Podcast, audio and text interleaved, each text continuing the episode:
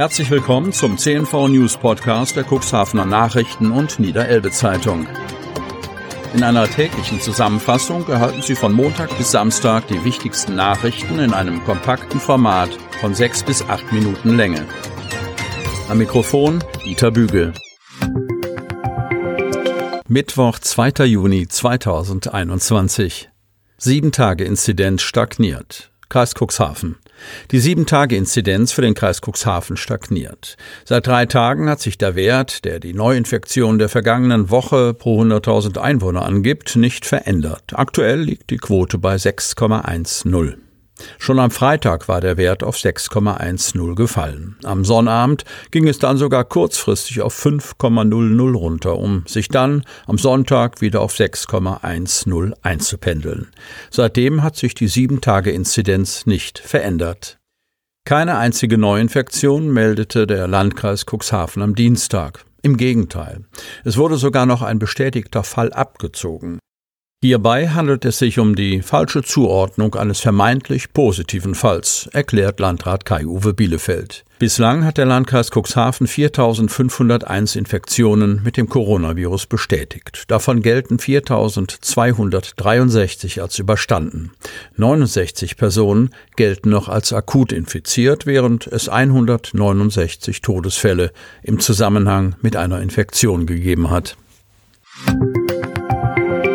Vorerst keine Erstimpfungen im Impfzentrum. Kreis Cuxhaven. Die Corona-Impfkampagne im Landkreis gerät in den ersten Juniwochen voraussichtlich zumindest phasenweise in Stocken. In der laufenden Woche wird es mangels Nachschub an Impfstoffen keine Erstimpfungen im Cuxhavener Impfzentrum geben. Für die nächste Woche gibt es bislang kaum Zusagen für weitere Vakzine. Der Landkreis hat die Erstimpfungen im Impfzentrum mangels Nachschub an Impfstoffen für die laufende Woche ausgesetzt. Für die beiden nächsten Wochen habe der Landkreis am Montag allerdings Zusagen über weiteren Impfstoff erhalten. In der kommenden Woche sind rund 2000 Erstimpfungen geplant, sagt Landkreissprecherin Jana-Marie Schwanemann auf Anfrage. Im Impfzentrum sind jedoch bis zu 6000 Impfungen wöchentlich möglich. Schwanemann, weitere Erstimpfungen können aufgrund fehlender Lieferzusagen noch nicht geplant werden. Am Dienstag standen nach Landkreisangaben 14.600 Personen auf der Warteliste für das Cuxhavener Impfzentrum. Gespräche für den Fortbestand. Otterndorf. Das empfanden die Klinikmitarbeiterinnen als beruhigenden Hoffnungsstreif. Ein Dutzend von ihnen war unter den Zuhörenden bei der Stadtratssitzung zugegen und harrte aus, bis der Punkt letztlich an der Reihe war. Zu ihrer offensichtlichen Erleichterung bekannte sich der Stadtrat Otterndorfs klar zum Krankenhaus Landhadeln und seiner medizinischen Bedeutung. Einstimmig gaben die Ratsmitglieder dem Stadtdirektor Harald Zarte ihr Mandat, gemeinsam in enger Abstimmung mit dem Landrat für den Fortbestand als Haus der Grund- und Regelversorgung Gespräche zu führen. Bereits vorige Woche war erheblich Bewegung in die Angelegenheit gekommen, als SPD und Grüne sowie CDU und FDP im Kreisausschuss ein deutliches Signal für den Erhalt gaben. Sie wollen für eine Expertise durch einen Fachberater 50.000 Euro bereitstellen. Die Klinik Otterndorf ist auf Unterstützung angewiesen. Das Haus der Grund- und Regelversorgung befindet sich, wie mehrfach berichtet, in gerichtlich bestellter Regelinsolvenz, nachdem ein Insolvenzverfahren in Eigenregie durch die bisherigen Geschäftsführer nicht funktioniert hatte. Diese hatten das Haus mit zwei weiteren Kliniken im vorigen Jahr vom Capio-Konzern übernommen. Polizei sucht Täter nach brutalen Geflügelattacken. Cuxhaven. In der vergangenen Woche haben Unbekannte auf zwei Bauernhöfen in Lüdingwort zahlreiche Gänse, Hühner, Enten und Küken brutal erschlagen. Die Polizei sucht nach einem Tatverdächtigen.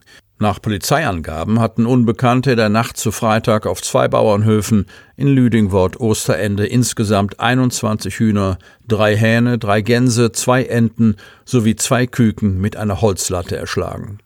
Zudem wurden zwei Hennen und ein Hahn so übel zugerichtet, dass sie eingeschläfert werden mussten, berichtet Polizeisprecher Carsten Bode. Einen Tatverdächtigen konnte die Polizei bislang noch nicht fassen. Anwohner haben jedoch in der Tatnacht eine männliche Person beobachtet, die dort nicht wohnt, so Bode. Der Mann soll ein ungepflegtes Äußeres gehabt und an einen Obdachlosen erinnert haben. Nach Zeugenaussagen hatte er zudem lange, zottelige Haare, sagt Bode. Zeugen werden gebeten, sich bei der Polizei zu melden. Abrechnungen werden kaum geprüft. Kreis Cuxhaven. Wer eine Corona-Teststation betreibt, kann damit gutes Geld machen. Doch ob er dabei auch richtig abrechnet, wird in Niedersachsen kaum kontrolliert. Das erklärte die Kassenärztliche Vereinigung jetzt. Innerhalb der letzten Woche wurden in den mittlerweile 90 Teststationen im Landkreis Cuxhaven 32.500 Testungen durchgeführt, verkündet Landrat Kai-Uwe Bielefeld. 12 Euro gibt es für die Betreiber einer Teststation pro durchgeführten Test. Hinzu kommen 6 Euro Materialkosten, 18 Euro sind also den Betreibern der Teststation pro getesteter Person sicher. Da fließt schon insgesamt sehr viel Geld, sagt Manuel Burkert, ärztlicher Leiter und Gesellschafter des Corona-Test-Service Cuxhaven. Wir haben von Anfang an damit gerechnet, dass irgendwann Kontrollen kommen werden, so Burkert.